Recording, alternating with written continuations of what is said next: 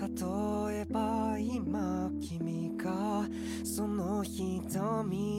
Hello，大家好，欢迎收听第八十四期的《不可说》，这两个重二青年的无意义思考三头带。我是老徐，好，那这期节目呢，我们请到了一位久违的嘉宾哈，他曾经参与过我们亚文化那期节目的录制。那他呢，之前称自己是定服装亚王，啊，现在呢，为了改了一个新名哈，叫从头再来啊，改造了定服装俏皮文盲的沈谷乾老师，来给大家打个招呼。 Hello，大家好，我是定服装俏皮文 所以为什，么给自己起这么一个已 slogan 经长大了，不再做亚王了。啊？是这样。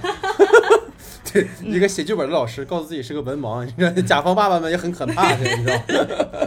对对对对，所以非常欢迎啊，非常沈国老师啊。那是这样的哈，我们受到新冠疫情的影响呢，我们会知道，就是全国各地的影院很多都被勒令的停业了。那本来定档于八月中旬的长津湖呢，也因为疫情原因决定撤档。随之而来的呢，还有影迷万众期待的北京国际电影节官宣推迟举办。本是每年最热闹的暑期档呢，俨然变得萧条一片。那在这儿呢，也希望大家能够多多注意防疫哈，做好防护，勤洗手，出门戴好口罩，注意安全。这两年呢，关于讲述九零后一代的影视作品开始增多。国内呢，如今年上映的《我的姐姐》，所聚焦的就是大学刚毕业的女大学生的故事。那其最终呢，收获了超过八亿的票房成绩，足以见得该片获得了广泛的同龄观众的心理认同。那之前呢，我们也做过专题节目来讨论这部影片哈。那在日本呢，今年也有一部讲述二十代的年轻人的爱情电影上映，并引爆了日影市场，其连续四周蝉联日本票房冠军。均总票房呢超过三十亿日元哈，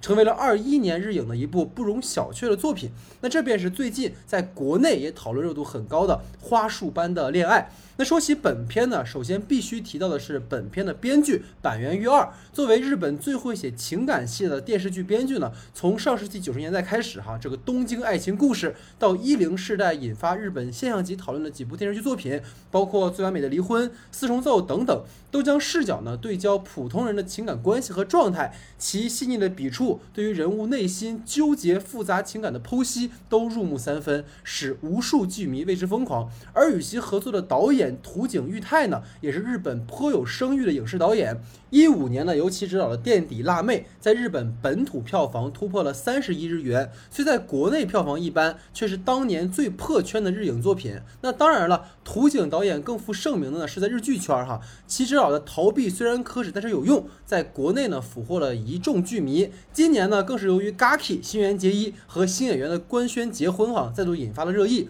那土井导演呢，曾与板垣裕二合作过经典日剧《四重奏》，其妙语连珠的台词、性格迥异的角色刻画，都给人留下了极其深刻的印象。那本次二人合作电影《花束般的恋爱》，自然也引发了极大的关注。那从成片来看呢，这对老大的合作果然也是必属佳片的。主演方面呢，饰演男主人公麦的是菅田将晖，他首次出演电视剧是在零九年的特摄剧集《假面骑士 W》当中，他也是出演骑士当中最年轻的一位。而后的十余年呢，被粉丝亲切的唤为苏打的菅田将晖呢，火力全开，凭借《啊荒野》前篇获得了第四十一届日本电影学院奖最佳男主角奖，凭借《第一帝国啊荒野》以及《火花》获得了日本电影寻报奖最佳男主角。那饰演女主人公娟的是有村架纯，早期呢凭借出演家庭喜剧《海女》获得关注，并通过电影《垫底辣妹》《闪烁的爱情》获得了第八十五届日本电影蓝丝带奖最佳女主角。值得一提的是呢，苏达和有村呢此次已经是第三次影视剧合作了。今年上半年呢，二人还共同合作过电视剧短剧开始了。该剧呢聚焦的也是二十代的年轻人群体。那这部剧呢，今天我们会讨论到哈，强烈推荐大家有空去看看去。那节目开始之前呢，惯例还是希望大家能多多关注我们的微信公众账号 “S D 的光影不污”。受疫情影响呢，近期无院线片可做。那接下来的一个月呢，应该会重点的聚焦流媒体放映的热门剧集和影片。包括上周五刚刚上线的由詹姆斯·古恩执导的重启版《自杀小队》，评价和口碑呢目前都非常之好。之后呢，我们也会找机会来一起来讨论哈。那另外呢，这两天我们还会上新视频的影评节目，大家记得关注我们的公众号，才不会错过我们更新的音视频节目。那公众号的具体名称呢，请看节目下方的简介。那下面进入到我们正式的讨论环节。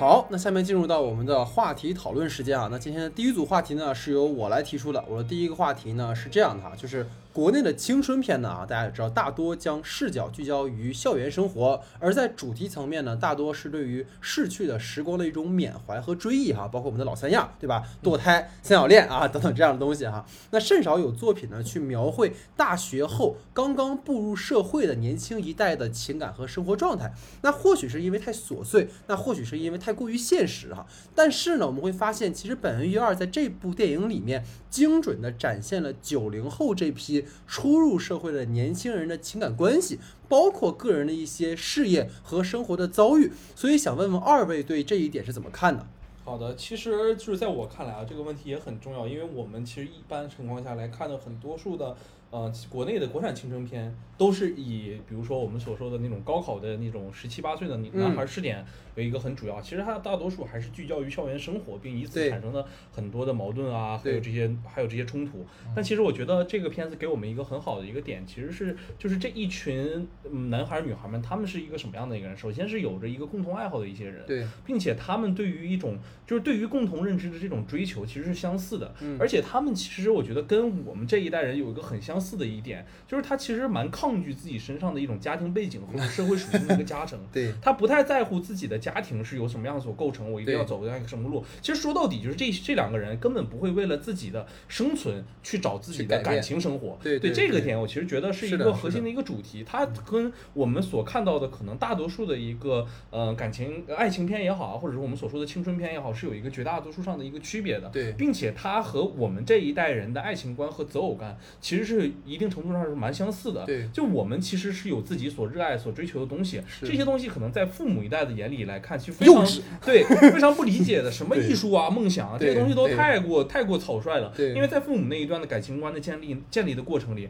可能是以生存为更主要的一个目的的。这个反而是我觉得能够在我们之间形成一个，虽然是不同的这种社会环境啊，包括文化语境之下，但是我们能形成一个共同的认知。我就觉得这一点对于我们今天的讨论也是非常重要的，就是因为。这种这种共同的认知吧，其实反而能给我们带来些许。就是很多的共鸣，对，其实包括就是在他们理解来看来，可能爱并不是最重要的，就是这种理解和接受这样的一个过程才是最重要的，在彼此身上，哎呀，确认到底自己是不是世界上唯一的一个人，就是因为我们可以看到，在前半部分的时候，麦曾经说过自己总爱去看的那个天然气罐的那个视频的时候，三个小时的视频，看看三个小时的视频的时候，在别人理解里，你可能像个精神病一样，你跟谁去提及你的这样的一个爱好，都可能觉得有点不太理解，但有没有这样一个人，就愿意陪你一起看三个小时的天然气罐，即使我不喜欢这个，对这个东西，即使我不喜欢，但是如果我们的爱好在彼此之间形成了一种这样的共鸣的话，这在现实世界里其实是非常。怎么说呢？有点梦幻一样的感觉，这反而是一种能够在确认共同依靠的同不同确认我们是不断的有依靠的同时，又获得一个精神上的共鸣。这对于当代的年轻人来说啊，我们这一代废柴的年轻人来说，这个是非常非常值得，就是像大麻一样吸引着我们的一件事情。这个东西其实是有非常强大的一个吸引力的，因为在我们看来，反而是这一种互相的吸引和互相的认可，才能造造就我们对于精神世界的一个初步的一个要求。总是我们总是在说这一代。代的年轻人有什么样的一个特征也好，或者我们这一代的年轻人有一个什么希希希冀也好，嗯，其实很简单，就是我们一定要形成一个精神上的共同体，对，获得一个精神上的呃一个认同。因为在物质世界已经完成了一个初步丰满的或者是丰足的丰饶的情况下的时候，嗯，我们反而需要一部分精神世界对于我们的填充，才能使得我们在这个世界里获得一个彼此的港湾也好啊，或者是彼此的共鸣也好，嗯，但是围绕着这一点建立共同认知的这个同时，反而两者之间会产生一个。彼此之间的分歧，或者是我们所说的对，就是我们所说的一个错位，这一点其实是，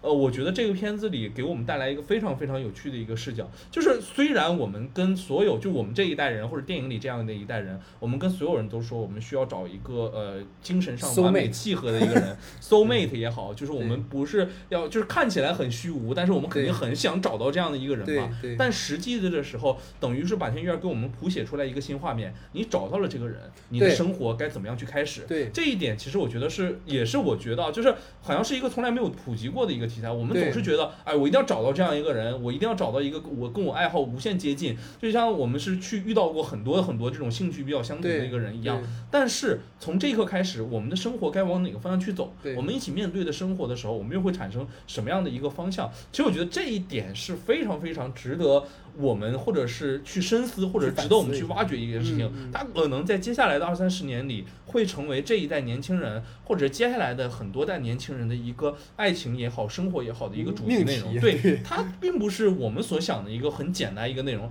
完全是由金钱也好或者理想构筑出来的一个世界。反而如果我们把这个东西放在一个相平衡的一个面，我们去放在一个中立位置去讨论两者之间如何形成的一个共同体关系的时候，反而会更有趣。我觉得。嗯嗯嗯，明白明白。就是可能也跟我自己本身的专业有关。我当时在看这个电影的时候，其实我会觉得非常有意思。就是说，呃，为什么我会觉得这个电影一开始我会 无法想象它是一部好故事？是因为就是为什么我们现在说讲青春故事，我们很容易去讲说高考阶段，或者说是挑一个比较呃具有鲜明的，其实是准确来说是。非常能够直能够直接给出一个非常强烈的戏剧情境的一个时间段，嗯，就比如说高考的阶段，然后或者说是呃小红花那种，就是我有一个非常强的外部压力在，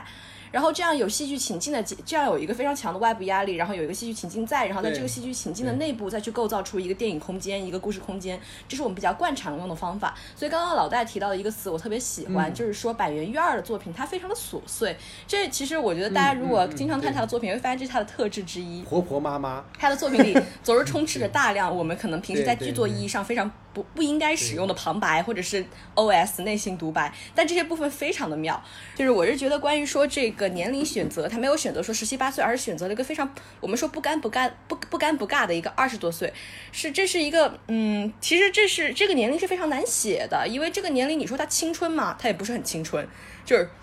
他没有那种那种。很 pure 的感觉，但是你说他成熟吗？他肯定跟三十而已是完全不一样的状态。他是萌新，对，然后他又不像十七八岁，十七八岁的时候，其实我们相对来说，我们是个未成熟的状态。未成熟的状态，你是不可避免的会要跟自己的原生家庭，跟或者说一个呃校园环境去产生联系。但是二十多岁是一个你刚好从校园里脱离出来，然后你踏入社会一点点又没有踏进去，这个时候你既是一个独立的个体，但是你又不是那么的独立。所以这是一个非常暧昧、非常难写，相对来说我觉得非常麻烦的一个年龄阶段。但这个年龄阶段，你可以我们可以把它称之为是，我觉得我觉得算是剧作意义上的两种两类两个年龄层的人物之间的一个过渡阶段。是是是，然后我非常喜欢板垣育二，有一点是在于他其实呃是因为他我们我们不是经常说板垣育二的作品就是他琐碎，他琐碎在他他的故事是没有一个非常强的说一个一个说故事线索在，但是你能感觉得到板垣育二他始终关注的东西不是说我故事性有多强烈，不是说我的戏剧性有多强烈，而是他关注的是这个人的状态。而且我非常喜欢的是，他在描写二十就是二十几岁这个我们说的废柴，然后或者说是很不尴不尬的一个年龄阶段的时候，板垣裕二其实是没有带一个态度来写这个故事或者写这群人的。他因为没有态度，所以说他不会说，哎，你这个年龄的人，他不会去，因为我们经常会看到很多创作者，尤其是国内的创作者，他会，呃，其实他是写的时候不自觉的带一个态度，这个态度往往是说这一代的人行，或者说这一代的人不行。但板垣裕二他从来不会去给这个态度，他反倒是我是对，他会是我是一个好像是沉浸在你们的身心中的状态，我去体会你们的烦恼，会去体会你们的所思所想，而他甚至不会是去说，不会甚至不会借旁人之口去说你应该怎么怎么做。哦，当然也好像在这部戏里面也有借借父母之口说一下，但是你们不听，对，但是但是他们这个不听又不是说我要去反抗。而是就是一个很普通的，因为其实这很现实，我们大家哪有谁是真的那种每天跟自己爸妈摔桌子啊，我不要这样，不要那样，他没有，大家其实就是普通的，尤其二十多岁，其实我们是很普通的去消化外界给我们的信息，然后我们自己去不断的过滤去成长成自己。就是说，他其实是把这个年龄阶段的人的那种迷茫写得非常的有趣。有点丧，就是这种小丧是属于我们这一代的人才有，也不说才有吧，这一代挺明显的一个一个一个那个大家的一个特质。对，但是他在写这种丧的时候，他并没有真的说我的底色也是很消极的，他其实整个是带着这种趣味性，说我即使很丧，但他始终带着那种少年气。然后我觉得这个是非常妙的一个东西，丧病快乐着，对，丧病快乐。而且我觉得他这种少年气的本身，我个人觉得其实是跟他就是跟他这个创作态度是有关的。我没有去任何想要去评判你们这一代人的态度，我其实跟你们一起去感受你们现在的所思所想。我就我觉得他这个人太感性了，他就是一个凭世界观来取胜的人，嗯所以我会非常喜欢这部作品对，。其实二位已经从就是整个编剧的技法啊，然后包括这个片子的角度去讲到了一些东西。然后我可能把视角换一个方向啊，就是因为其实你能够发现，在这个剧里面，他关注了当下日本社会的一个非常重要的一个母题，这个母题叫低欲望社会。就是你能够发现它这里面非常强调在这一代的日本年轻人当中所出现的一种对于消费、对于婚姻，它并没有很强的需求。你看，就包括我们的两个主人公，他们都是那种偏宅式的。就是对于他们而言，有漫画书啊，有那个比如说炒面面包，对吧？然后有一杯咖啡，然后有我们两个人一起聊天儿，这就是幸福了。所以其实这一点能够看到，就是尤其是在麦和娟身上有这种二十代年轻人身上有很明显的一个倾向，就是他们不去争抢什么，就是也不会去。强调说我外在的物质世界应该有多么的充盈，而是更加强调，其实刚才老徐也提到，就那种内在的和精神的那种需要，这个其实他们这一代很明显的。所以就是虽然说导演没有明确的指出说日本社会存在的一些结构问题，因为如果我们谈到所谓的低欲望社会的话，其实跟日本当下的一种可能它的老龄化呀，然后出生率低呀，然后包括当下的这种即使你刺激消费，但对于普通年轻人来讲还是很穷的这样的一个状态，他并没有去直指这种社会问题。我们。反想，如果它是一部韩国电影的话，嗯，它必然就会把就是矛头直指这个社会体制。但是板垣约二其实用了一种很很婉转的方式，把当下日本社会的一个非常大的问题反映了出来。而且有一点哈，其实是我非常喜欢这部影片的一点，而这一点其实也应和到了我所谓这个地狱社会的一个主题上，就是当时麦曾经在片子里面跟娟说过一句话，叫做他希望我们能够维持现状。就这个在当时我看来很感动，因为如果从字面意思来讲的话，这个维持现状的意思是希望两个人的感情能如此一直如此的亲密和甜蜜，如此的纯粹。但是呢，如果我们从一个现实层面来讲，或者一个深层的一个社会问题来讲的话，其实所谓的维持现状，也即是说去斩断那种对于物质生活过多的欲望。过一种简单的生活，就像刚才我说到的，我们一起喝啤酒，然后我们一起看漫画，就能获得一种幸福。我们不需要很大的理想抱负。当然了，就是这里其实要抵制一点，就是所谓的低欲，它并不是没有欲望，而是说他们会选择一种就是对于奢侈的物质生活的一种替代品。就如果我们把它转换成我们国内的话来讲，就是类似于说像。躺平啊，或者是说不争不抢啊，输最重要啊，这种。其实就大概这种感觉，所以进而我们就能够理解为什么就是麦和娟他们会渐行渐远，就是麦，你发现他随着进入社会之后，他又被带入到了一个所谓内卷的传统当中，而娟其实他一直选择这种低欲的生活。你看他的选择就是说，从在冷饮店做兼职，然后到考了会计证做这个前台，然后他发现自己不愿意去应酬，然后又选择了一个低薪水但他自己很喜欢的一个工作，就是他会毫不犹豫的辞职，他会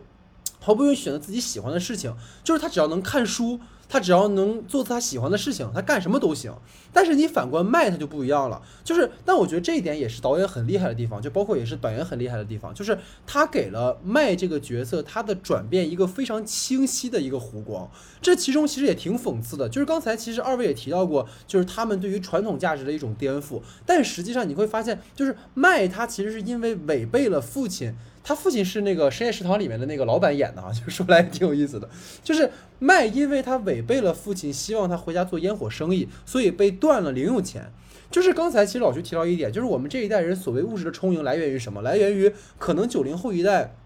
由于父辈的给了一些支持，所以可能我们不会像上两代人那么急迫的在生存上有这种呃过大的这种就是投入，可能更多的会有精神的需求。但是你看，当麦被断了零用钱之后，他虽然说选择了一种对于父权的一种反抗，但是他。因为这种选择，他必须去承担自己去，比如说让自己过得更好的这种去去工作啊，或者怎么样子的。然后呢，就是当他的插画的兼职被打压的时候，他很失望。然后现实是很骨感的，因为他发现理想不是总能用来挣钱的。就刚才其实说到一点嘛，就是说。我们在这部电影里看到了两个 soul mate 在一起之后会怎么样？他其实也告诉我们，就是那种把理想当成自己的工作去做的人，要面对的是什么？其实大家如果去关注一下，就是今年的另一个日剧，就是短剧开始了。它其实讲的也是三个年轻人从高中开始就在做一个短剧的演出，做了十年之后，他们还是没有名气，最后只能就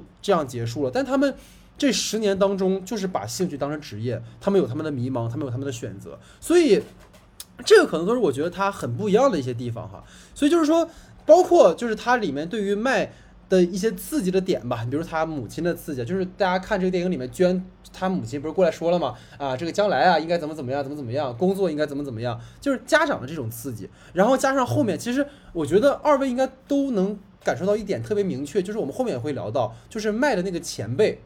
就是那个前辈，其实对于他是很大的一个刺激，而且当时是麦在去前辈那儿工作之后，听前辈说他的女朋友为了去资助或者帮助他去完成梦想，所以去银座当了陪酒小姐。嗯。然后大家如果记得的话，那一场戏的下一场戏就是麦跟娟说他要去工作了，因为他可能看到了一个就是坚持梦想到执拗程度可能会给自己的伴侣带来什么样的一种可能不好的点，所以他才会这样去改变。所以可能我也蛮好奇二位对于。就是麦在这个电影里面的这种转变有没有什么看法？尤其是我可能好奇，就是像就申谷老师，他就一个女性观众的话，嗯从这个角度来看，这个男生的选择你是怎么想的？嗯，其实我对这个戏嗯里面有一个、有一段我非常印象深刻，就是说麦他其实是最开始他们俩一起买了呃也不是租了那个新房子后，然后麦他跟娟说、嗯说那个我现在的梦想，我现在最想做的事情就是我一辈子跟你保持现在这个样子。但是在我们其实可以往后看，我们这样说可能有一点奇怪，但是其实最后先做出改变的人是他。然后但相对来说，其实我觉得站在就是站在我我就是按你的期待啊，你说女性视角，其实一开始我看到娟她是在跟麦谈恋爱的时候，她就会有非常强烈的危机感和不安全感。他不知道现在我们现在这一刻能维持多久，他始终是保持着一种相对来说，哦、他是对未来持一个我们不能说是悲观吧，但他其实是一直隐隐的有预测到会有一天会发生改变。我觉得这也是暗喻着这个故事的题目，就是花束般的恋爱。我们所谓的恋爱，再美的恋爱，它也只会像花束一样转瞬即逝，它不会像野草一样春风吹又生。然后，呃，所以说我会觉得说，当时我在想说，当麦说出那句话说，我就希望跟你一直一直保持着现状的时候，我就在想娟那一刻是什么样的感受。我觉得他那一刻其实心里是很，应该是按照我的理解，我会觉得他那一刻心里是挺。挺会很开心，他会说这句话，但他同时，我觉得他是已经有非常强烈的预感，最后两个人会一定会分道而别，而且他知道一定是麦先做出改变。所以你我们看他在整个故事的过程中，当麦每一次做出自己的人生转，就是说我们做出新的选择，然后他的人生开始走向工作的时候，其实娟一直是处在一种，呃。呃，我们不能说旁观吧，但他其实是一个我不会太去插手你的生活的一个状态。我觉得这是因为他对很多东西他是早早的就已经心中敏感的有所意识到了。但是麦其实是在整个故事中，他是一个我确实曾经很理想，我会非常强烈的相信我们俩之后能走到某一步。这也是为什么我特别喜欢他们之后两个人分开的那一场戏，最开始不断提出来说，就是最开始麦一直说。最开始不是说很他很坚持我们应该要分开，但是在真正要说出口的那一刻，他非常后悔。他说：“我们在一起吧，我们结婚吧，我们往后怎么怎么样。”其实这他这个人物或者说他这个人从始至终就是这样一个状态，他其实是更天真的那一个。所以我站在一个女性观众的视角，当时我会觉得这是一个很标准的男孩儿。就是我当时看他们分分开那场戏的时候，我是觉得娟实在是太勇敢、太坚定了。但凡那一刻他有一丝的动摇，我们都会知道他们俩一定会走向最痛苦的结局，就是两个人相互折磨到死。但是那一刻他，我觉得那一刻他的坚定、他的坚决，会跟他前期整个一直铺垫在前期中他的那种摇摆，他内心的不安是形成了一个非常大的反差。我会看到这个人物也是有成长的，而这个人物在最后这一刻他做出来的我们一定要分开的选择，才是真正守护了我们俩之间的这种像花束一样的爱情。哇，你看编剧就是不一样，刚才我都要说哭了，我就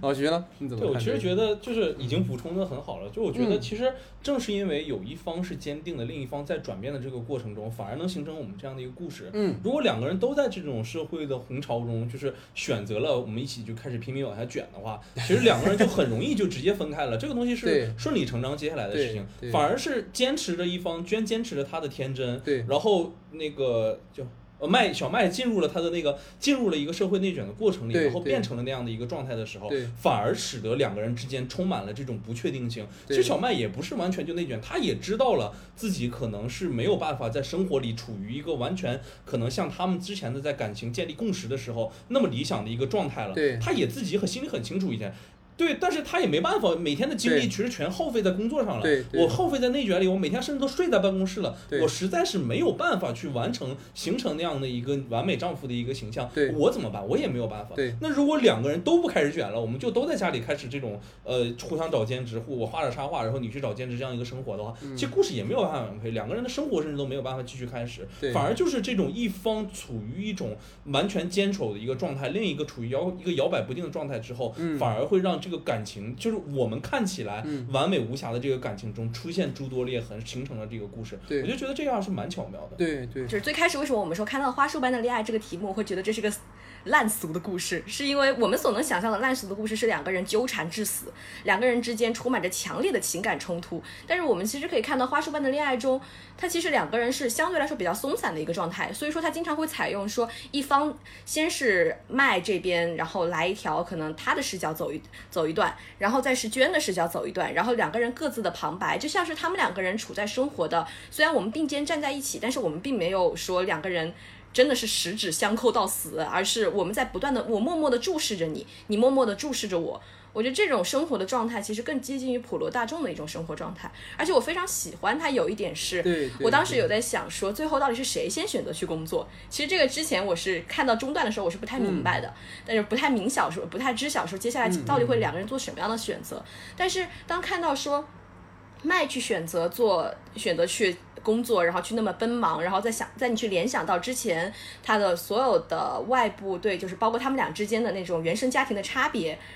我然后再包括麦他整个的心性，他的整个性格，你会觉得他这一个选择是非常有理由的。然后包括娟娟，她最后我之前有想过，如果说娟去选择了做工作，那这个故事会是个什么样的质感？但是那个质感肯定是，我觉得是有点会有点国产剧的那种掉掉了。但是他选择了说让娟，我还是我有去工作，但是我在工作到一半，我还是选择去做一件我可能更喜欢的事情。然后这个往回来看，我们看到娟姐她的原生家庭，然后包括她整个人的成长习惯和她的整个性格，其实是完全吻合的。因为我们我们还记得那个开场的那场，就是开场他们俩在酒馆里的那个时候，当娟看到有一个女孩跟麦开始聊起来的时候，她非常本能的去选择了说，她其实是有点生气那一刻，对不对？她生气了，那我马上提着包就走，你要来追我。其实这一刻，这个女孩我们能看出她是一个其实态度非常鲜明，而且她是一个非常呃相对来说比较主动的一个人。所以我觉得他整个人物是贯穿到始终，到最后他去做出这样的选择，我觉得都是非常有理由的。但不是，但仅限于讨论，我其实觉得是挺有意思的。就是如果我们这么去想，就是其实麦也是有他这么做的一个动机，因为他就比如说，我们就这么想，就是说，假设麦不去做这个工作了的话，他会怎么样？就是如果麦及时醒悟了，他觉得可以停止了，然后不去陷入这种内卷的话，他会做出什么样的一个选择？因为我觉得麦有一个很重要的一点，就是他当时一直在被用人公司所拒绝着。其实他两个经历的是相同的过程，就都是没有找到工作。对然后麦是好不容易找到了一个他所认为的，哎，什么呃互联 就是物流物流产业嘛，网购产业，他觉得哎这个东西好像是未来的一个新兴产业，包括他得到这个份工作的时候，也是蛮兴奋、蛮激动的。就这个，我其实觉得对于一个不管是男人女人来说，就是有事业心，觉得找到了一个自己可能的一个事业发展，对于任何一个人来说都是没有办法拒绝的。这个东西是一个很重要的一件事情，实现自己的就是职业期待也好啊，实现自己的一个社会价值，对于他们来讲都非常重要。嗯你能怎么让这个人选择去一瞬间就要为了感情去放弃这个东西？这个东西能真的来的那么快吗？就我觉得这反而是就就就就一切路都对我堵死了的感觉，其实真的很无力这种状态。对对对，而且他是个男性，对对，更更他是个男生，就可能会更想承担那个责任，对对对。对对对，对，其实我觉得刚才就从神谷老师刚才提到一个点很有意思，就是说你会发现这个女孩儿的家里面是非常民主和开明的。嗯她爸爸说问那个人说，哎，你看不看 One OK Rock？嗯，那是那一个一个老人家问一个年轻人看不看日本最火的摇滚乐队的歌，就是明显这个女孩子家里面会供她的这个孩子更多的去实现理想这件事情，但是男孩子的家里是。如果你不跟我回家去做烟花生意的话，老子他妈就把你钱断掉，我把我的钱全都送去那个，全都送给那个做烟花的那个人。东京本地人，对，所以才会有这样的一个区别。而且，我稍微就是把这个收个尾啊，因为我们就是聊有点长。就是其实有一个点，就是你会发现，其实到最后，女生还是更加追求我自己的感受性的东西。嗯其实有一场戏能够非常好的看到两个人的一个差异性，就是他们俩有一天晚上上床睡觉的时候，然后又是两两个独白，然后女孩说：“我们三个月他妈没做爱，你为什么要跟我谈结婚？”但那个男孩那个时候想的是，他要维持这种像孩子一样的恋爱到什么时候？就是这其实就是他们两个人在面对工作和生活之后的一个非常大的一个区别。就是而且你看，像娟这样的女孩，在当下这个时代已经不去依靠男人了。但不像可能在过去传统社会，就是日本的传统社会当中，可能男主外女主内啊，然后女性要做家庭主妇啊什么的。但这里面居然完全不需要，就是我不用说啊，为了跟你一起过日子，我要去，我要把我自己委屈到怎么样，就是不需要，只要我能让我开心，只要我们两个一起开心，这是最重要的。所以这可能都是。符合这一代的人的一些点啊，而不是说像某个像什么北辙南辕那样的故事里，对不对？我这个家里的朋友一定有一个富二代哈，一定有一个投资成功的，是吧？我们这就很不真实哈。所以其实我们都会在理想和现实中去挣扎，我们都可能会面对躺平，很多会面对内卷啊。这可能就是我觉得导演和编剧做的最好的一点。所以其实结合我这个话题，进入到我的第二个话题哈。那么第二个话题是，就是其实刚才也提到了吧，这个片子是以双视角的叙述方式哈，去讲述的两个人的爱情故事。那其实。时呢，我们能够发现这个片子里面有很多的细节是串联起了我们说平成时代的最后的这五年，因为我们知道从二零一九年开始就进入到令和了嘛，日本就国号也改了。但你会发现这个片子里面有很多串联起来当时的流行文化，包括这些串联并不是一种背景板，而是跟人物有非常强的一些关联性。所以也蛮好奇，就是二位如何看待片中那些可能和角色的情感状态关联起来的一些真实事件，想听听二位的一些看法。对，其实我是觉得，就是从影片开头开始，就是两个人一起在聊耳机的这个细节里头，其实就已经给这个片子铺垫了一个非常。就是强烈的一个基调，就是我就是要靠这个东西来吸引你们，对吧？我就是靠这个东西来抓住你们所有人，你们所认为的一个，嗯，关于生活里的这些点点滴滴的细节，琐碎。琐碎细节，造成了你们你们可能就是坂田院可能就看着这个东西会让你们带入进去，最后慢慢摧毁到你们所有人对于爱情的一个理解。我觉得这件事情很恐怖，因为我仔细想了一下，他在写本子的时候，一定是知道我结局的时候，两个人是分崩离析的状态，两个人要往各自的路去走。那么所有的细节到了最后，一定。会铺垫成为使他们分手的细节，这个东西太恐怖了。你写的时候，你就一定要把这些东西交代成最后哦，他们不用这个东西，最后这个东西反倒成为了他们不在一起的这样的一个细节。这一点就在我看来，就相当于是一个一个随时可以被抽走的那种积木一样，一把刀子。对对对，就悬在头上的一把刀子一样，非常就是能够摧毁扎心啊。对爱情幻想的这一方面，其实我觉得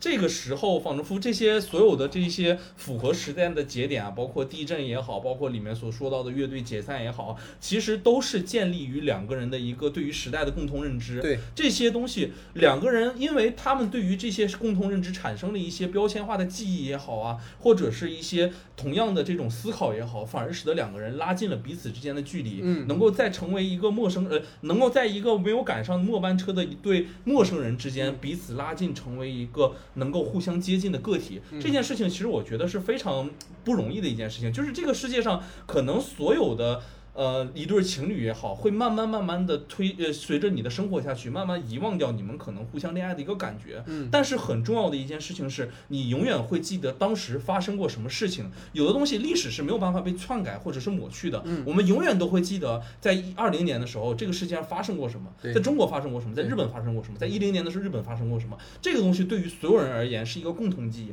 当我们记忆的那一刻的时候，我们就会瞬间想起那一刻的时候，我们的共同记忆产共同事件产生了。所有的一个共同记忆，那么这一件事情就是通过我们在展现了一些可能彼此期待着被爱或者被认可的年轻人的同时，这些。符号和标签也同样着被这些事件也好啊，或者是被这些呃共同记忆的佐证之下，慢慢分崩离析了。就我们可以看来，他们其实试图去告别现实中的一些比较沉痛的一些事情，对，能够搭建起一个属于彼此之间的一个是呃，就是呃乌托邦一样的精神的一个乌托邦。但其实其实可以发现，这样的一个乌托邦其实很容易的就被现实所打破或者所摧毁。对，这种东西其实现实不仅仅是通过我们所经历的一些呃共同的事件也好。其实很多的时候，有现实的生活也会使你这些东西被击碎、会击垮，就是他们只能会屈服，屈服于这种无谓的这种灰烟也好啊，或者变成一种未来的一遍遍的反复和重复，就可能就就像当时可能在最后的时候，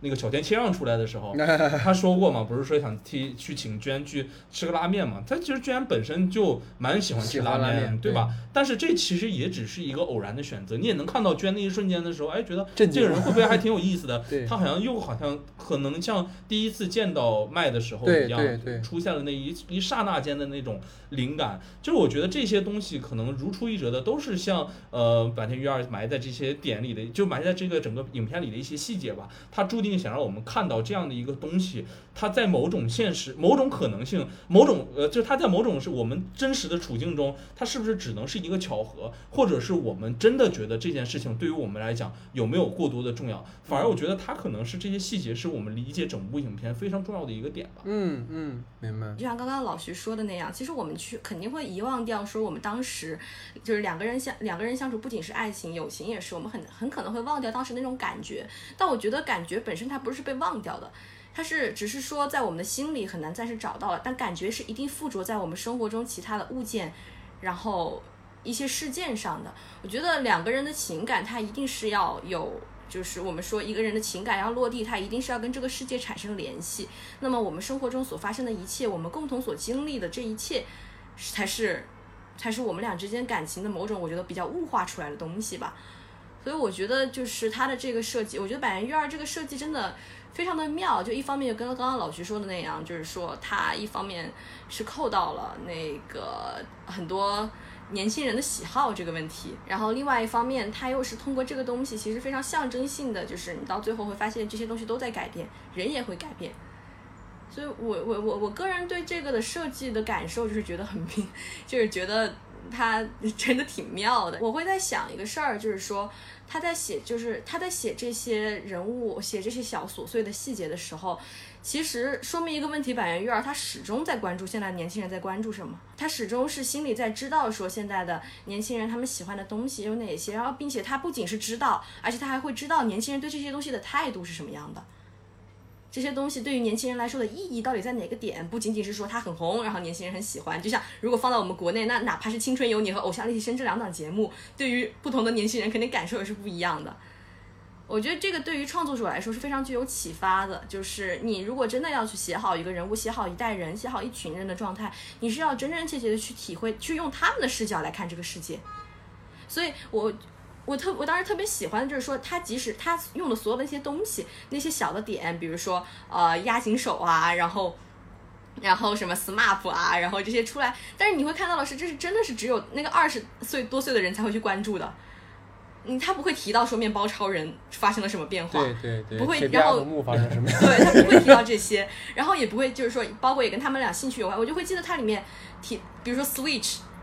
然后这是确实是年轻人才会玩的东，也不是说年轻人才会，这样有点有有点有辱有辱有辱中年人，但是就是是年轻人喜欢的，然后包括里面你提到了很多的漫画，然后我就会觉得哇太妙了，就是他是真的板垣育二完全没有身段可言，他就是沉浸在年轻人的世界之中，就是我去体会你们的体会。对，，其实就是我觉得可能刚才二位已经说的非常全了，但我觉得就是可能落到它剧情里面，它有很多其实相关联的一些，就是我觉得刚才二位提的都很好，但我觉得它更好的一点在于，它把这些所谓的事件和他们的感情关系，其实给它联系到一起去了。就是比如说他们刚在一起的时候，他们每次在分享这个事情的时候，其实都是，比如说我们一起看这个漫画，比如说我们一起非常的感动，我们俩躺在那儿一起去哭。但是你发现，其实到有一个节点的时候，突然就不一样了。就是在二零一六年的那个暑假，就是当他们开始找工作的时候，就是那一切都跟他们无关了。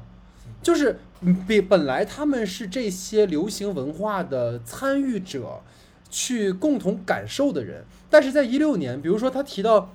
就是新海诚成为了第二宫崎骏，嗯其实当年是因为你的名字在日本爆炸火，而且成为了第一部就是就是宫崎骏作品以外的在日本的票房突破一百亿的这样的一个动画电影。但是这件事情，你看对他们的生活并没有太多的影响。就是如果是过去的他们的话，可能会一起去看这部电影，然后可能会一起去感受，但是并没有。然后包括就是说什么新哥斯拉上映啊，然后包括我们放了七天的假期啊，但我们都在找工作。就是我们的生活已经完全跟可能过去的那那种去享受这个生活的状态是不同的。然后包括就是对我本人而言打击巨大的一个点，我当时看完电影之后，我那天跟神谷老师聊到三点多，嗯因为他连续叨了两次我特别爱的一个，就是我很喜欢一个日本组合叫 SMAP，对，然后 SMAP SMAP 这个组合在二零一六年的年末宣布解散了。然后呢，其实这件事情，因为 SMAP 其实是一个日本的国民团体，因为里面有木村拓哉，还有就是他们每一个人在日本都是非常有名气的，而且 SMAP 是在唯是唯一一个在中国受到当时的国家总理去面见的，且在上海、北京开过演唱会的这么一个组合，所以那件事情其实是一个国民性的事件。但是你会发现，即使是这样的一个大事件，对于当时的比如说麦来讲，其实都不如工作来的更重要。就是包括一七年上半年说 Switch 的发售啊，包括他提，我真的觉得板垣他特别厉害，因为他里面提到那个塞尔达荒野之息，说那个卓拉之地，那个就是最一开始的那个地方，就是他们就是始终没有通过那个地方，就是这个就是真的是，如果你只是把这些元素当成一个背景板的话，你是根本不可能写出这种台词的。所以其实也落回到一开始，就是神谷桑说的那句话，就是导演就是编剧他没有俯视这帮年轻人，不是说哎你们这帮小孩太幼稚了，都是逝去的东西，他是在平视，在走近，在零距离的跟这些年轻人对话。所以我觉得这个是他特别让我觉得很珍贵的一点。然后。可能最后再跟各位分享一个细节，就是大家能够记得，在一五年他们相遇的时候，他们提到过一名作家叫金村夏子。她在日本是一个很有名的一个女女性作家，因为她其实是有一个很传奇的经历。她一一年的时候写了自己的一个处女作叫《新的女儿》，然后那个处女作她得了太宰治的文学奖，还得了三岛由纪夫的文学奖，就等于说她的这个起点是非常之高的。但是当年她得完奖之后就非常焦虑，因为觉得自己可能再写不出这种这种作品了，所以她就想退休，就就不想不想干了。然后她还考了什么护理证啊，然后做了几个月就辞职了，就是一直是一个很迷茫的状态。其实。当他提到这个作家的时候，我其实一开始没有太注意，是因为他们到一六年的时候又提到了一次，所以我又去搜了关于这个作家的一些过去。其实你能够发现，跟麦和娟和整个这一代人的，就是状态和感受都很像，就是他们并不是低欲生活，就是那种完全不考虑未来，他们是对未来有非常大的焦虑和这种所谓的就是所谓虚无感嘛，所以他们不敢去奢求未来怎么样，但是。你会发现，就是当时那个作家就是金村，他其实后来因为就是受到了某个就是所谓的呃报社或者什么的一个邀约，说你要享受你的创作，就是那件事情之后给他了极大的动力。所以你看，我们这个片子里面娟也是这样的，就是娟本来是说，哎呀，我就去当一个这个职员好了，就没什么，直到小田切让出现了。就是他跟他说你要做你喜欢的事情，所以后来你发现娟去做了自己喜欢的事情，但是其实麦选择了就是传统的那条路，所以我觉得这都是一些我个人感觉，也许是就是当时板垣有做去对位的地方吧，所以这也是很有意思的一些地方，也是跟大家去做一个分享。对。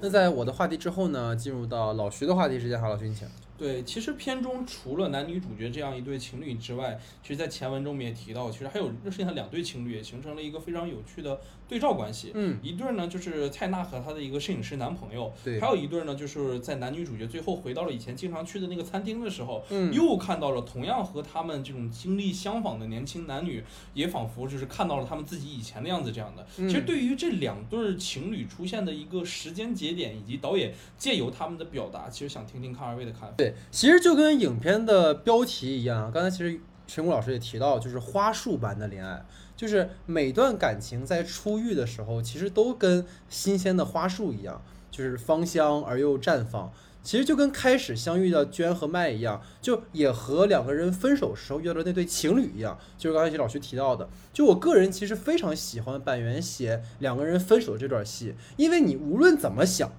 这段戏都很俗套。我们简单的代入一下哈，这个女孩说我们不合适了，男孩说我们不要分手，女孩说不我们要分手，就是特别的俗套。你就想着结局，你就这怎么给他讲？没法讲，就是特别像就是某水果台的那种八点档的那种那种都市情感剧，你知道吗？嗯、但是你会发现，其实导演很巧妙的加入了一对儿就是新的情窦初开的小情侣。就是整个，而且这个跟开场是对照的，对，就是一个非常好的一个对照关系。就是整个从娟和麦看到小情侣之后，两个人就一句台词都没有了，他们只是在看着这对新人。就像刚才申谷老师说的，就是曾经的自己嘛。就那段真的让人哭的太心疼了。就是他俩其实，在这一段明白了一件事儿，就是他们当下的情感状态其实是那个花束凋零了之后的样子，嗯就是没有对错，只是时间到了，就是就跟其实沈广刚才也提到，就是那个博主牙医嘛，去世的那个博主，他说就是开始是结束的开始，相遇伴随着离别，恋爱就像派对，总有一天会结束。就也即是说，当爱情走向尾声的时候，我们可能需要新的关系去维系这个关系。那可能就是就比如说从从爱情变成亲情，就像刚才就像他说麦说我们结婚吧，我们生个孩子吧，对吧？我们当成父母了，我们可能就能继续在一起了。但是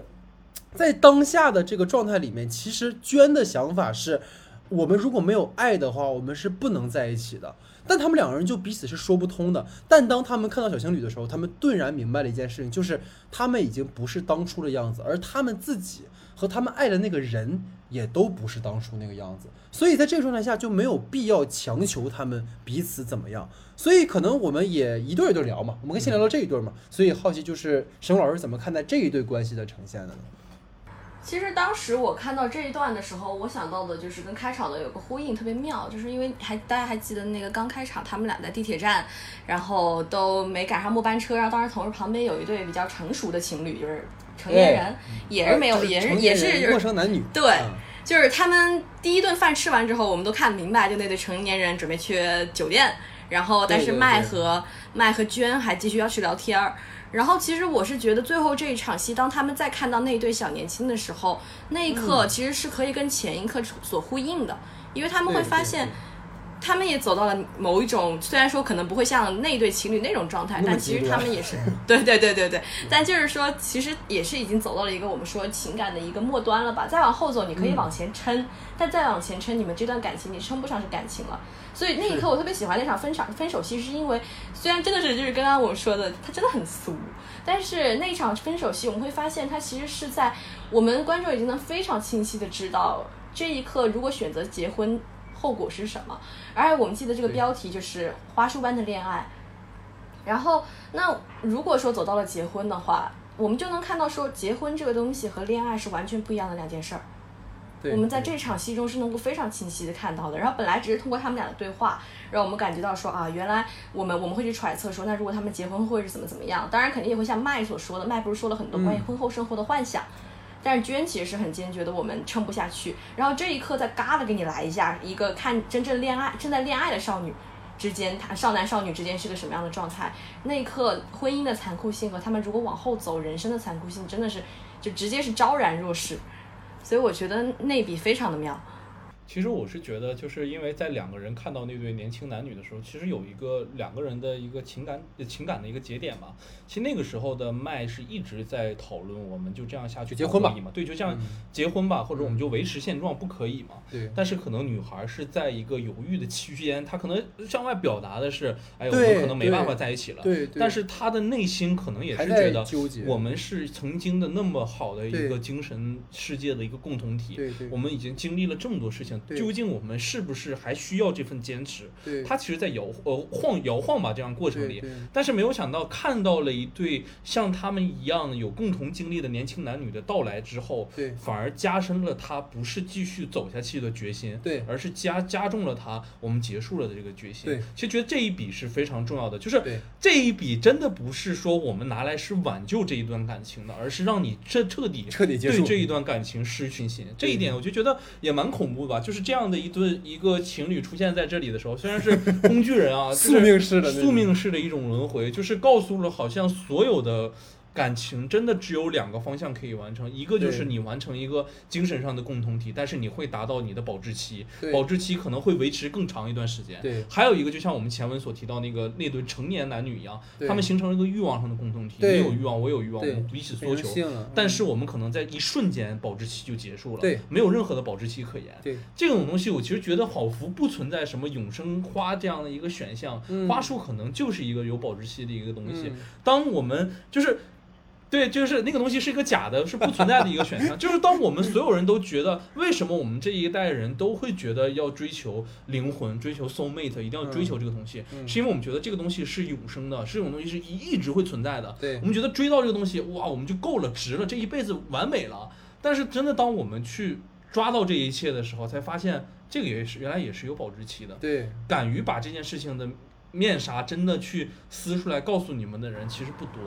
但我就觉得就是敢真的板垣敢去这么说的话，其实已经是对。对于年轻人可能是真的是最好的一个解释了。而且很讽刺的就是，刚才其实二位提到那个开场遇到了那对情侣嘛，就那对男女，它里面那个女女那个女生，那个她叫就是叫龙龙川宫美，其实她是演活口的二人，我不知道神谷老师有没有看过，就是去年日本最火的一部情色电影，然后也是我们节目讨论尺度最大的一部日本电影，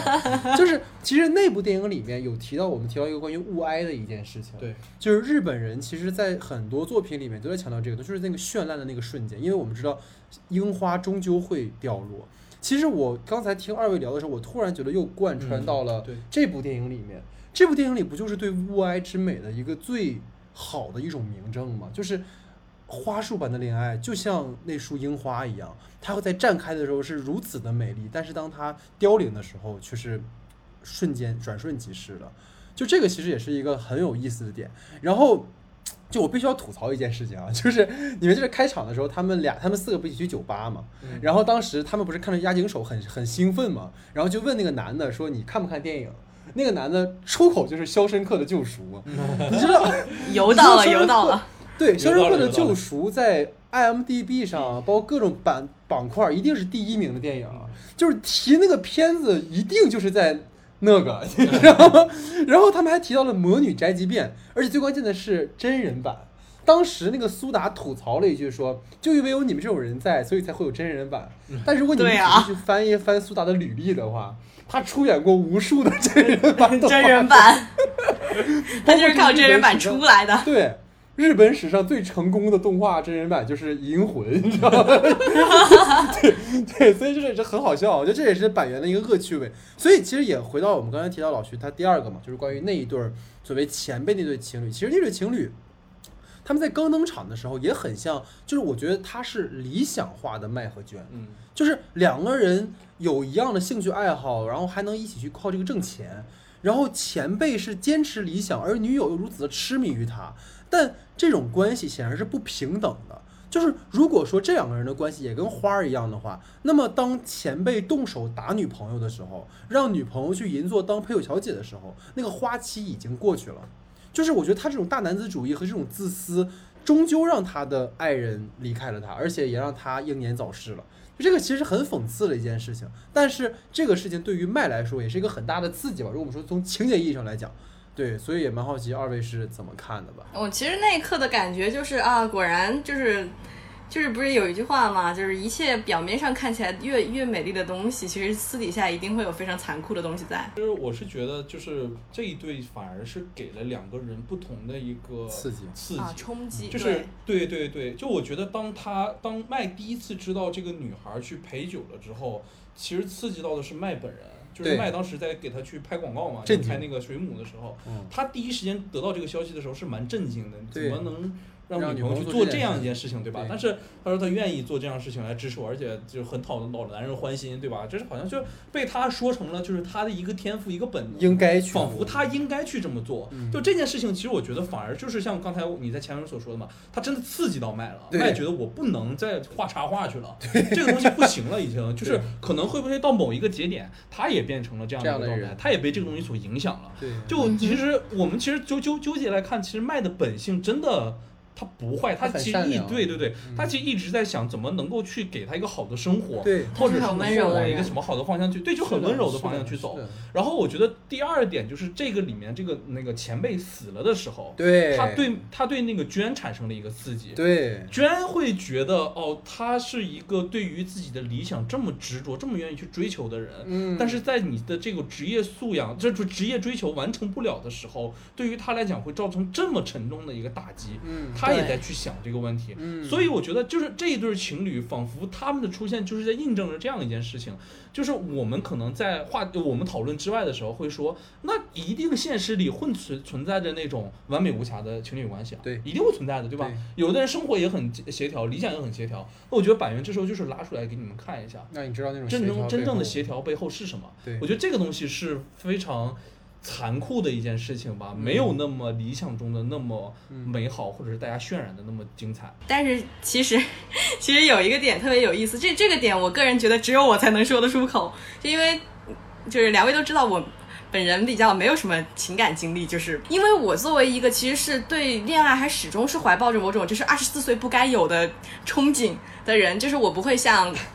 戴老师这样已经很有感触，就是我看完，但是。对 对对，但就是我看完那个花束般的恋爱后，即使我看到是这样一个故事，但是我始终没有觉得这是个很悲哀的故事。我看完之后，我依然会对爱情这个东西充满着期待，我依然觉得很有力量。所以我觉得这是一个挺有，我觉得这是一个百元一二很厉害的点，就是也是我们之前提到的说他的故事看起来很丧。但是它底色始终是积极的，就是我我反正就是觉得说，我我是觉得说，站在一个真的是还可能还没有踏入到爱情的大门，我不太知道说真正的爱情，就刚刚提到的说，没有美美好的爱情，每个爱情都会有很多很多很多的问题，这个可能我没办法理解。但是我在看这个电影之后，我也能够明白这个道理，但是我始终还是会因为这个电影而对爱情充满着期待，因为我会很期待那一刻花开的美好。我觉得这个是很有意思的。我觉得可能有一个补充的细节，就是刚才提到这一对，就是前辈这对情侣哈，就是当前辈去世之后，那天晚上其实有一个非常微妙的东西，就是我觉得那个是板垣抓的非常棒的一点，就是当那个两个人回家之后，其实麦是希望娟来安慰他一下的，但是麦在最脆弱需要娟去安慰的那个瞬间，娟没有安慰到，那。接下来等待的就是麦觉得 OK，我不需要你安慰我了。那么当娟在第二天想要再去安慰麦的时候，就是麦不需要了，而娟也觉得 OK，那咱们俩就是这样了。就是我觉得他把这一对的男女关系不仅用他们本身去刺激了这个我们的主人公，而且这个关系的余波又影响了他们两个人。所以这个可能也是我觉得很有意思的地方。包括刚才神谷老师说的，就是。看起来百元是一个很丧的人，但是他其实恰恰是，如果他们俩没经历过这样的感情，他们也不会变得更加去理解感情是什么。嗯，就是恰恰每一次的情感当中的那种刺痛的点。反而会让我们变成更好的自己吧，也许可以去这么理解吧。到了影片最后的时候，我们其实依旧可以看到两个人在分手之后还是继续一起生活了一段时间。对，就并且其实两个人在影片中呈现出来的这种状态和性格，让我们觉得他们好像是可以。将就一下的，对，而这种将就其实是和两个人当初建立的那种对于感情的共同认知是互相违背的。嗯，但仿佛这种时间啊，还有这种社会的这种磨砺，似乎是造成这个问题的一个元凶。嗯，所以关于这种共识的消失，以及女主在最后时刻的这个坚持。其实我想听听看二位的看法。嗯嗯嗯，其实这个话题我们刚才已经聊了很多了。对对对。但其实呢，我觉得这种选择，就像刚才我们一直在聊的，它是非常符合我们这一代年轻人的真实的情感的这种态度的。因为其实，在一开始老徐就提到一个点，就是过去的很多婚姻其实是搭伙过日子。嗯。就是我们在一起，并不是说，哎呀，我这爱你爱到不行，我跟你是 soul mate。因为在那样的一个精神。匮乏的时代，可能更多的是我们要填饱肚子，所以就是一个人不堪生活重压就凑合凑合过了。但是在今天这个强调自我和精神世界，包括我们说燃烧，对吧？讲 Great Hunger 的那样一个时代里，那其实我们需要的更多的不只是物质上的满足，而就像我刚才说到的，地狱也好，对于婚恋和买房，包括奢侈品，他们都不再是第一追求了。那么组建家庭这件事情本身也不那么急迫了。更何况，我觉得这个时代对于可能两性来讲，尤其是女性会更友好的在于，其实女性是可以凭借自己去赚取足够养活自己，甚至过上好生活的这样的一个时代，而不是说像过去可能女性被打压的过度的时候，其实女性没有办法，有时候只能依附于男人。但这个时代不是这样的一个时代了，所以这也让娟的选择是能够跟当下贴合的。如果你把这个故事放在二三十年前，那么娟的选择一定是。就是它是超越那个时代的，因为那个时代的女性没有办法有那么多的选择的权利，但今天是可以的。嗯，所以包括就是我在看这部电影的时候，为什么就是我觉得它很好，因为我觉得它其实拍出来了，就是两个人关系，就是爱情关系中的一种错位，就是这个错位其实是当有一些情感经历的时候，你会发现为什么有时候会分开，其实就是因为这种错位，就像可能。就是好的爱情电影的话，它应该拍出来的就是不是说我们两个人分开是因为什么外力啊不得不分开，而是我们的观念和价值的一种冲突，我们可能主观上就不能在一起了。就像我个人非常喜欢《爱乐之城》，它讲的其实就是这个事儿，就是不是不爱了，而是因为我们走上了不同的路。就照这么讲的话，其实你看花束般的恋爱和《爱乐之城》也很像，就是男主都希望放弃自己的一部分，来主动承担起两个人关系中的责任。但这种付出其实是一厢情愿的，他并没有真的考虑对方要什么，所以这种自我感动只会无形去加大他们俩之间的距离。你刚刚说这个问题的时候，其实我第一反应就想到了一个点，就是一开场的时候，他们俩其实是已经跟两个新人在一起了。但是我们能很明显的看到，他们跟两个新人之间其实是对方是没有办法特别理解他们俩到底在想什么的，就其实是算不算某种意义上也是一种将就呢？我觉得特别有意思。所以我当时有一度在看到结局后，我在想说会不会有一种可能，其实他们俩，因为你看当时其实麦是提出了很多将就的方案的，但是居然是坚决不同意的。我觉得就是就像我们说的所谓的分开某种最对你的最好的疼爱是手放开。就是他们其实也是在守护我们这一段花束般的恋爱。补充原丧这个点，就是说，其实他们俩的核心在开场找到那个恋人，其实你发现是一个什么感觉？就是他们过去想要找到的是一个对话的情侣，他们最后找到的是一个倾听的情侣。嗯，他们找到的是那个会听我说话的人，而不是能跟我对话的人。啊，对，这个就是在他们俩经历过 soul mate 之后，他们发现。如果我找的是跟我对话的人，总有一天我会失望。但是我找一个愿意听我说话的人，即使他听不懂，但他愿意去听，那我最起码不会有那种失望的感觉。嗯嗯，就是这个可能是我的一点补充吧。对，其实我觉得老戴这个话题里给我一个很好的一个提醒，就是我们是否在追求这样的感情生活中陷入了一个自我感动里？我觉得这个事情是非常重要的。就如果我们真的是。就是我其实，在写这个问题的时候，我给自己留的一个问题是，我觉得，嗯，麦在最后的时候，他的挽留仿佛不是在挽留娟，他是在挽留自己的一种念想。对，这个其实能跟你的那个自我感动去贴合在一起一起的。对，就是他想挽救的其实是自己对于那种。理想的期一一个关系关系中的一个一个依赖或者一个期待吧，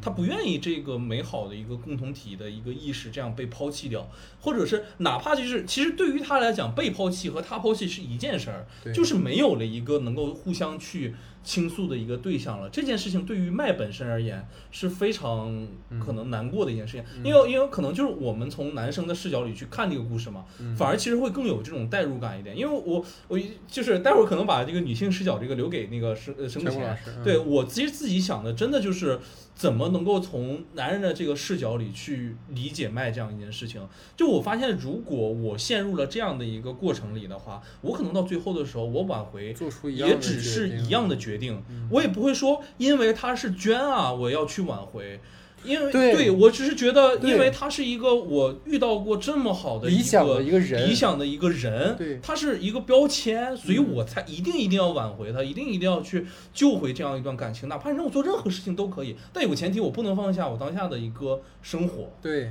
我也是好不容易找到的一个社会价值，一个职业认同，你不可以。把这个东西想改变，轻易放下，我也不没法去轻易改变。其实我觉得这个是能够套用到所有的事情里面都是一样的。对，他在职场里也是这样，他在爱情、友情、亲情里都可以是这样的一个身份。你怎么够能够让这一个人轻易的就去？脱离掉当下的一个选择，去挽回另样另一件事情。这件事情其实在我看来会特别对于，就对于一个真正的人而言，其实是特别难做出选择的一件事情。可能我们看来这件事好像很好做选择，你把工作辞，然后再找一个其他工作，然后跟着去做一件事情，怎么能那么轻松的去断呢？是吧？对对。我不知道，就是首先要是能从那个女性的这个观点能给出怎样，我就觉得如果这件事情在麦的看来好像没有一个解法。嗯，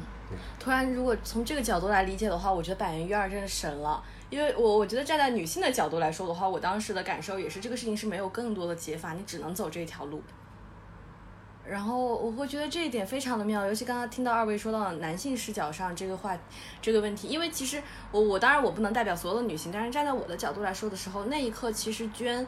她始终是就是我，所以我前面一直有提到说，对于娟来说，我现在做的所有的选择，一方面因为你是麦，你是对我来说非常，就是我我见证了你可能是从少年到青年，从一个男孩变成一个男人。对我来说你是那么的特别的，但是因为你很特别，所以今天我必须要放开你，我我今天必须要跟你分开。所以我特别印象深刻，当麦提出说对于婚姻的幻想的那一刻的时候，娟的动摇。我觉得那一刻的动摇是每一个女性都会动摇的，因为那一刻她会想象我自己跟我非常清晰的知道是我最爱的这个男性，是承载了我无数青春的这个男性之间，我们可能会有一个我之前我们两个人都没有去缔造过的一种全新的很美好的生活。就那一刻的美好是能让他完全动摇的，但是，但是因为看到眼前的麦，他比谁都了解眼前的这个人是是一个什么样的人，他也比谁都能清晰的意识得到。我们两个人往后走会是什么样，所以那个才会选择拒绝，所以我会觉得蛮有趣的。就是那一刻，如果我现在站在我的角度来说，我去理解说麦那一刻他做出来的选择，其实有很多东西是他已经付出了很多，他已经走到今天这一步了。你是一个，你不说你是因为你是娟，而是因为你是一个，呃，在我看来最合适的选择。当然，肯定其中也糅杂了很多他个人的说，因为你对我来说确实也很不一样。就糅杂了很多很多的感情，可能对于男性来说，因为我当时一直觉得说，麦他身上背的包袱比娟重太多太多了。这也就会扣到之前我们提到的说，其实娟她是一个更注重感情感，就是情感状态的一个人。我觉得这个也是挺能，挺能，就是挺能打在这个点上的吧。两个人之间的错位，就是两个人即使那么，会告诉我们两个人即使那么那么的。match 两个人看起来是那么那么的懂对方，但他们之间就哪怕是这样的一一对，他们中间也会有很多无法逾越的障碍。然后这个障碍其实也不仅仅是现实构造的，其实也是他们两个人就是，毕竟是作为两个个体，他们之间一定会有分歧。所以我特别喜欢他们俩最后那个挥手。其实如果没有那个挥手的话，我会觉得这个故事到最后我会觉得挺伤的。但是在挥手的那一刻，我会。就是就是他那个挥手实在太妙了，他那一刻就点出来一个点，就是就其实他那个挥手跟《爱乐之城》最后两个人的那个在台上台下，我觉得特别的像。就即使在那一刻，即使我们两个身边都已经有了完全不一样的人，但是那一刻你对我来说是那么的特，就是你对我来说永远是特别的。那在我和老徐的话题之后呢，进入到神谷钱老师的话题时间哈，沈老师您请。是想问的有一个问题，就是其实这也是我对板垣育二一直一个感觉，就是我站在一个编剧的角度来说的话，我觉得板垣育二他所有的作品，就他会给人一个非常强烈的感觉，你很难去向别人安利板垣育二，你不知道该怎么去安利他，你很难去提炼出一个 非常清晰的故事大纲，就跟那种好莱坞式的那种一句话故事，一下子就把那把人的胃口给吊起来，你很难。然后你跟板垣，你去跟他们说板垣育二的作品，你是说质感吧？好像你也说不明白这个质感到底是什么样，就是你很难去吸引人。然后如果我们把它放在平时的商商业创作中，我们会发现，如果板垣育二，我经常跟别人开玩笑啊，就是说如果板垣育二的作品随便哪一部，你把它写成个故事大纲，没有一个平台会要，没有一个制片人会感兴趣。对对，就他是一定在国内是。连连被送上过审，就是连被送送去平台都没有资格的一部作品，就是所有他他这个人就是这样的一个人，所以我觉得这是个非常微妙的地方。然后我个人就是当然我们先不去讨论说国内的这个影视制度的各种问题，但是我个人就想问一下，就是就这一点，两位是怎么看的？就我就是可能看的不多啊，但是我就单纯的从其实这个片子本身而言吧，就是我很着迷的一个地方，其实。就是我其实觉得它提供给我们了一个新的视点，就是能够怎么样去观察我们这样一代人。其实就是从里面最简单的一个，就是看天然气罐看三个小时这样的一个细节来看，其实他对于现代的这些年轻人对精神生活的这种执着追求，是他有非常独特的一个理解。对，其实你就是放在我们现代人身上，你跟我说。我喜欢看，跟一个女孩跟我说她喜欢看天然气罐看三个小时，我也会觉得有点不理解，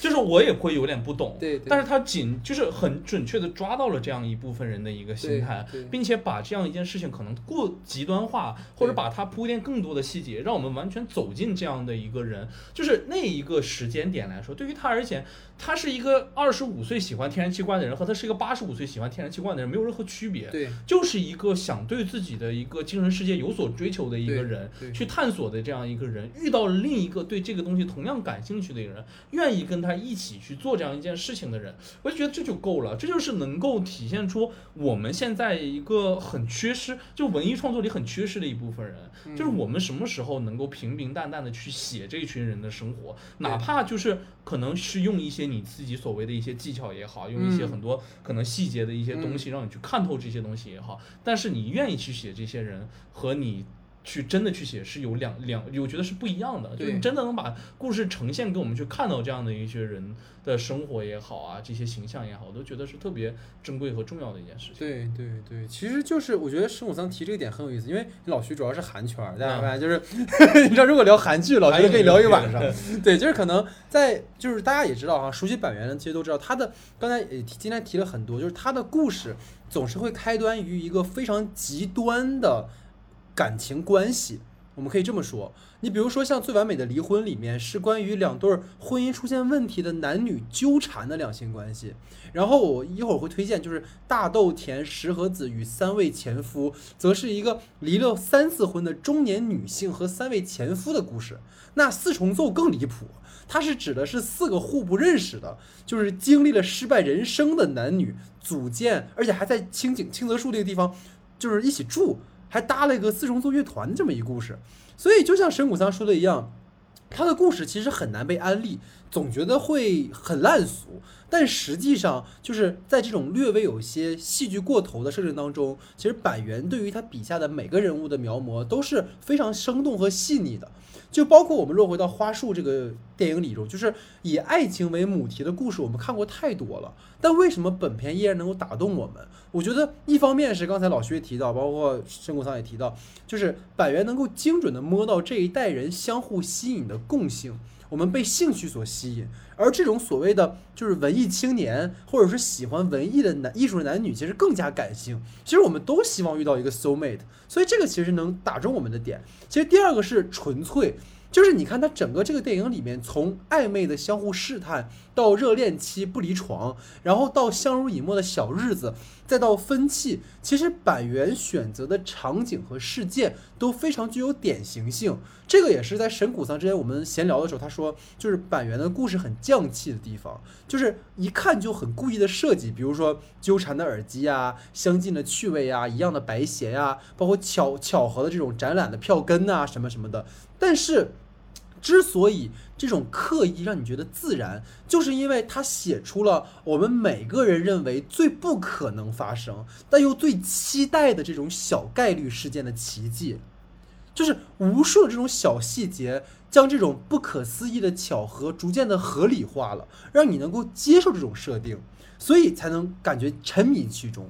就是你会不会有这种感觉？就是这种匠气的东西，在很多电影里面它是终点，它是我摆在这就够了，我让观众去点。但对于板垣来说，这些东西是起点，我只是先扔在这儿，我以它为跳板，我来讲我的事情。是的，是的他不会去只是执迷这件事情，他这件事情都只是一些来铺垫，然后最后他会讲他想讲的那个事情，这个是一个很有意思的一个点。然后包括其实也是我们跟当时我跟神谷三我提出过我的担忧，就是我觉得像土井导演呐、板垣编剧啊，他们都是电视剧出身，但是你能看到就这次的花束拍的很电影，就是他很多的这种。东西都是通过画面在讲故事，而不是台词在讲故事。你比如说，当那个娟发现麦喜欢押井守的时候，那种喜悦，然后你透过景深，你看到娟也非常的开心。再比如说，你看像麦上班之后看那个成功学的书，然后娟过来的时候也是一个纵深，他看到说，哎，这个他怎么开始喜欢这种东西了？就真的都是很神来之笔的地方。然后。我觉得可说句题外话吧，就之前那个王家卫的《阿飞正传》在国内重映的时候，我突然悟到了一件事儿，就是墨镜王他最厉害的地方，就是把每个人最矫情的、最言不由衷的东西，他全都直接的拍给你。就是你不喜欢的人，你觉得矫情，觉得幼稚但那其实是我们每个人最私密的情感状态。我们每个人在感情中，在那个纠结犹豫的时刻，都跟他笔下的人物一样，只不过我们不想承认这件事情而已。但是在王家卫的电影里面，你又能够看到这种跟你共享的那种私密的时刻。我觉得从这个角度来讲，花束也是这样的。我之前有提到过，我觉得板垣瑞二始终是一个靠世界观取胜的人。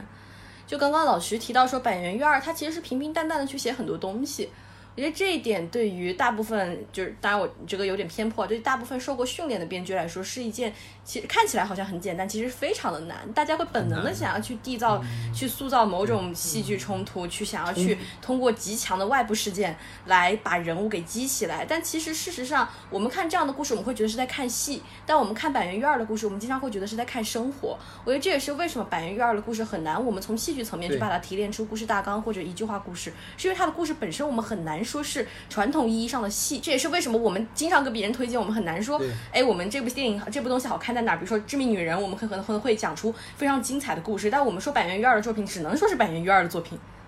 他就是一个。用世界观来写真正的生活的人。然后刚刚老戴你提到那个王家卫，就是啊，虽然我看的不多，但是其实刚刚那一瞬间我想到了板垣瑞二，可能对于大部分人来说，他最吸引人的一点是。他不像是是刚刚你说王家卫是说可能大家看到了最私密的部分，但不愿意去承认的部分。我觉得板垣瑞二是个特别坦率的人，我觉得他那种丧也是源自于他很坦率，他很坦率的接受我们作为人，作为某一个时代的人，或者是作为人人的个体的本身的人性中的一些弱点和缺点，就包括大豆田研究子里面。就会有很多很多很丧的部分，这些很丧的部分，这些小小的琐碎的鸡毛蒜皮的这些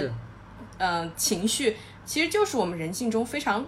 非常很很普遍的一些东西。然后我觉得这个东西是属于百元育儿非常特别的一点。然后所以说，当我去想到，当我去想到说，如果反观过来，我们反观到我们在平时写戏和我们。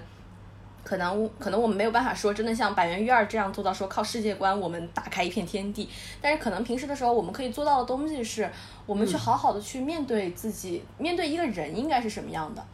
就首先，我之前经常会跟别人说一句话，我说，呃，我们在写人的时候，我们肯定经常说我们不能写正常人，但是我们得写普通人。啊，对对对对是，然后板垣育二，我我记得我们之前也说过，就说板垣育二他是一个，他不仅是坦率的去面对人性的弱点、人性的缺点，而且他把这些东西好像是展现在你面前看。然后我们经常会觉得他的丧是有一种好像瘫瘫在地上说啊，我就是这么着吧，我就是这样的人。但是我们会记得，比如说《四重奏》里面非常经典的一句话，就是他说一个能哭着吃饭的人，一定是能好好活下去的人。然后包括在花束般的恋爱中，在大豆田永久子中，我们看到每一次很丧很丧，看起来好像啊，生活真的就是哎，被这些鸡毛蒜皮的琐碎事压压得很痛，也不是说很痛吧，就是压得很沉闷，压得很郁闷。应该说郁闷这个词是最合适的。他的故事并没有说很强的痛感，但是在这种郁郁闷之后，我们经常会看到他会给你扬一下，让你感受到说啊，即使这么丧，但是我们也好像可以还挺乐呵的活下去的。这个乐呵又不是说我们平常见到日剧里那种日剧跑式的啊，我要青春，他那种乐呵是一种带着一种嗯，就是。说相声的态度，所以我觉得这个是板垣瑞二非常妙的一点，也是我觉得他非常就是，如果我们真的要安利给大家的话，其实应该是 安利的是板垣瑞二这个人的世界观。我就看了他的作品，不像是很多营销号说的会很丧，我就看了他的作品，反而人会被治愈。像我们今天总结所有的话题，其实聊的就是一件事情，就是很多爱情电影，如果这种悲观的电影的话，可能到结尾两个人分开了，你会觉得爱情是很无望的事情。嗯，但是其实你看完这部电影之后，你会去追忆一些过去，然后你会觉得，正因为有这些事情，才会有之后的故事。就是他们两个人在最后都那么默契的举起了手，即使我们是背靠着背，但是他们都很真的在用心去祝福对方。对，就是最后那个镜头停在了他们在那个卫星的照片里面，又同时出现了，那就是一个他们两个人曾经在一起过的明证。就是无论我们现在怎么样，未来又各自如何，但在过去的那一段时间里，我们都陪伴过彼此，而且我们让彼此有了成长。即使可能那个过程到后半段是很痛的，但是我们都成长了。所以可能这也是他虽丧，但又能够让我们继续积极的生活的一个地方吧。好，那下面进入到我们的延伸讨论环节啊，延伸讨论就一个话题啊，就是推荐板垣裕二的剧集。然后呢，因为这个 我们知道老徐是一个韩吹是吧？所以就是也可以推荐啊，可能我们看过的反映这种二十代，就是二十岁左右年轻人的剧集哈，我们可以把这个范围稍微扩开一点，想听听二月有没有什么推荐的剧？因为大家也知道八月份由于疫情嘛，所以没什么东西看了，所以大家也可以推荐推荐之后，大家可以去刷刷剧哈，也挺有意思的。对，听听二位的推荐，神谷桑，我的话，我其实个人比最喜欢的还是四重奏。我觉得四重奏是一个，首先首先最最俗气的，它的那个卡斯演员是非常强的，所以这个戏大家是看的可以很舒服。再加上我觉得就是比较好安利的一点，是因为四重奏它其实是有一个呃贯穿的一个阴谋线，就这个阴谋线它就是相对来说，我觉得会更加。大众化一点，就大家看四重奏的时候会觉得，就是就不会像大豆田永久子和他的三个前夫。我觉得大豆田是一个，其实有的时候可能会有很多人是看不下去的，因为它太散了。然后，但是但是四重奏是一个，我觉得是比较就板垣的作品里面最面向大众化的一个。然后他又不像最完美的离婚，就像最完美的离婚的话，可能我个人就是我能够很去，我能作为观众视角觉得这是一个非常好看的故事。但是可能我因为没有体验过婚姻，所以有些东西我确实还是。不可避免的隔岸观火，那么我会觉得说四重奏其实更多的来说，它面能够被更多的观众所共鸣，这也是为什么它在国内非常有名的原因。其实我的话确实像老戴说到，就是剧看的不是特别多，然后近期如果看过的就是二十代年轻人的这个剧的话，就是也是老戴推荐给我的，就是短剧开始了。这个这个剧其实刚开始看的时候就觉得挺离谱的，讲了一个 搞笑三人组的故事，就是觉得这个这个事情怎么看都是一个不成立的一个故事。但是其实看到第一集的结尾的时候，然后忽然发现这个剧真的太有杀伤力了，就是很强大的一个剧，就仿佛让自己看到了在二十一二岁的那个时代的时候，在大学校园里，然后跟着自己最好的几个朋友，然后满腹的那种热血，然后那种。有冲劲儿的状态的时候，对于未来都觉得自己特别有期待的时候，那个状态，然后随着生活的进，就一步一步往下去嘛。对。然后再跟着那个剧里去剖析所有人的一个状态，过去发生了什么，导致成现在这样的一个状态。每个人在面对了现实之后，又变成什么样的？其实就是刚才我们所说的，就是如果说花束是让我们看到了一个爱情面对到社会的一个故事的话，那可能。对于短剧开始了，就是一个梦想遇到现实了的一个故事，就是这个东西可能才是会让我们更意识到要抓紧的是一个什么样的一个东西吧，就是。就是我其实觉得短剧开始了是可以一个慢慢看下来的一个剧，就是你也不用急，只要放在那里，然后看一下这些人，就每一集都会带给你一些不同的感悟啊，不同的一些新的东西和内容，我就觉得非常好。而且里面其实搞笑的元素也有，对吧？然后爱情的元素也有，就是你想看到的什么元素都可以有。就觉得这部日剧其实蛮颠覆我对于这个东西的一个想象和期待的，真的挺不错的。这部对，就当推荐的时候，老徐说 What no？我刚看了大概十分钟的时候，觉得在干嘛？呢？这是，然后后来真的看完之后觉得哇，对对，尤其是可能因为我们是自己做自媒体的吧，就可能有很强的共鸣感。就是它里面有一个，就是它很巧，就有村跟苏打在里面也是也也有关系的嘛，他俩不是情侣了。就是有村其实是那个短剧里面的唯一一个观众，就或者是粉丝。然后当那个粉丝去面对着这个即将解散的团体的时候，能够看到那个坚持了十年而无果的年轻人，在看到这样的一个。呃，热心的观众的时候那种反馈，其实就是可能对于我们来讲也有很多的共鸣的地方吧。所以其实我也很推荐短剧开始了啊，就包括深谷三刚才推荐的四重奏。然后我其实因为知道深谷三会推荐四重奏哈，所以我就推荐了另一部，在刚才深谷三说来好像没那么会被大家看下去的，就是也也是好看的。对这一季的就是大豆田石和子与三位前夫。就是大豆田永久子，对这个剧，这个剧真的是说，可能对于普通的，就是我们这些年轻人来讲，是一个非常天方夜谭的事情。就是一个四十代的一个女性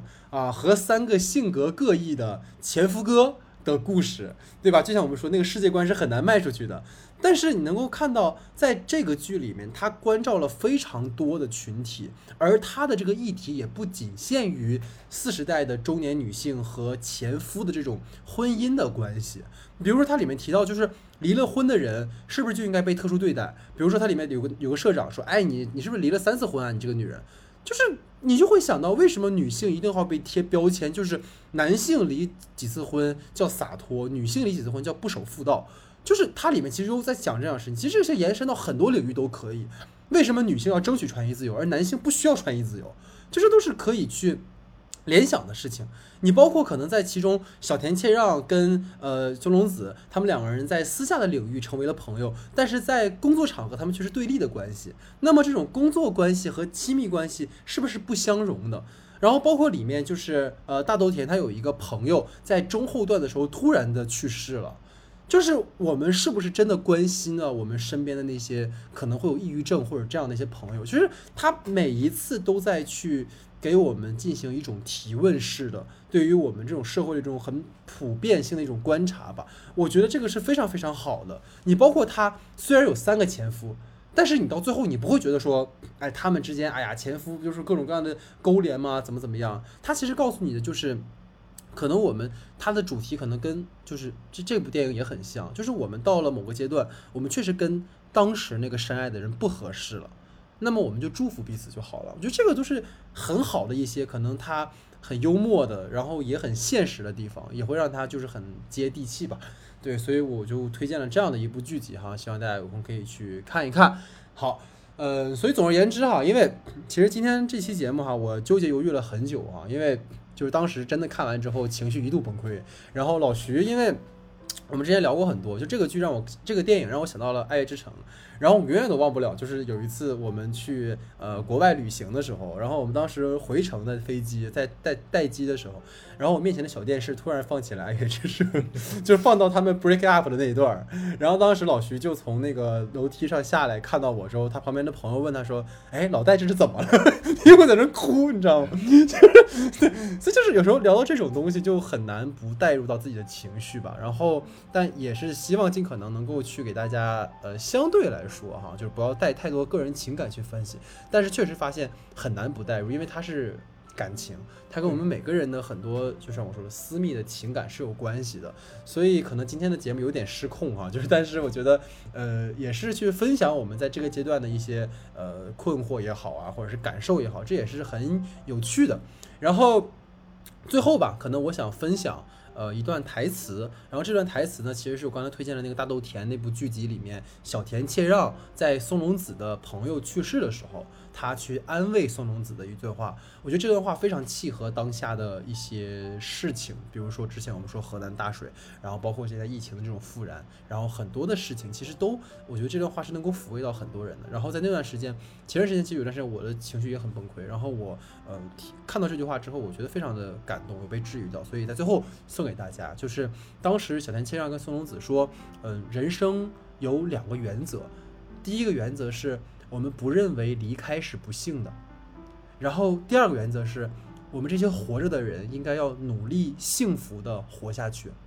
他说，人偶尔会觉得寂寞，但我们要享受人生，我们要学会享受一切，才能变好。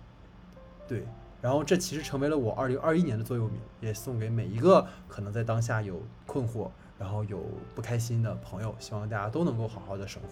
对，这就是我们整个的第八十四期节目，然后也非常感谢神谷老师的参与哈，希望之后有机会还能再来，我也很期待下次你会变成地服装什么，嗯对吧？